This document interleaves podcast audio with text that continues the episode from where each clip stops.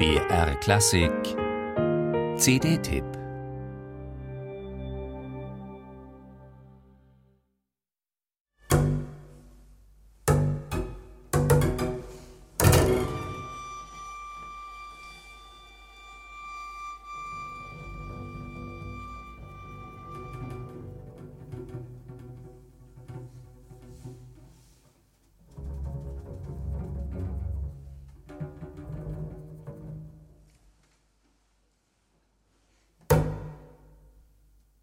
Hör doch erst mal zu, so die lakonische Replik von Friedrich Goldmann auf die Frage eines Instrumentalisten, welcher wissen wollte, was denn zu tun sei, wenn man zu seiner Goldmanns Musik keinen Zugang finde.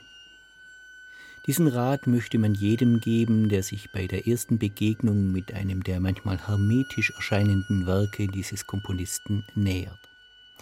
Nimmt man den Rat an, so kann man reich beschenkt werden etwa mit geheimnistrunkenen Klängen wie im vierten Satz der 1986 entstandenen Four Pieces für Viola, Violoncello und Kontrabass.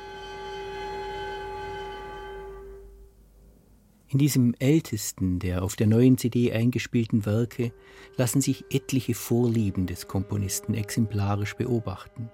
Das systematische Experimentieren mit den Möglichkeiten einzelner Töne, das Spiel mit kontinuierlichen Veränderungen qualitativer Klangkategorien, das Auffächern dramatischer Spannungsbögen im mehrdimensional angelegten Material. Und immer wieder plötzliche Brüche, aufziehendes Wetterleuchten, im Ungewissen lauernde Abgründe, Giftmomente, wie Goldman einmal gesagt hat, aber immer wieder auch Epiphanien reinster Schönheit.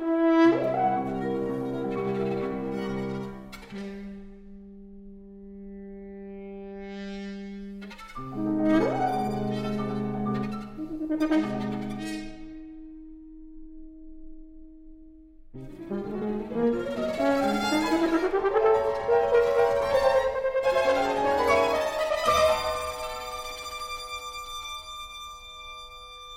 Ausschnitt aus dem 2004 entstandenen Trio für Violine, Horn und Klavier.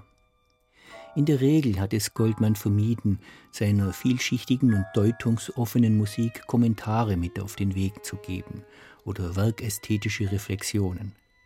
Wer Ohren hat, sollte zum Lauscher werden und sich unverstellt öffnen für die sinnlich-emotionale Erfahrung, die getragen wird von tönend geführten Diskursen und kunstvoll verknüpften Beziehungsfeldern.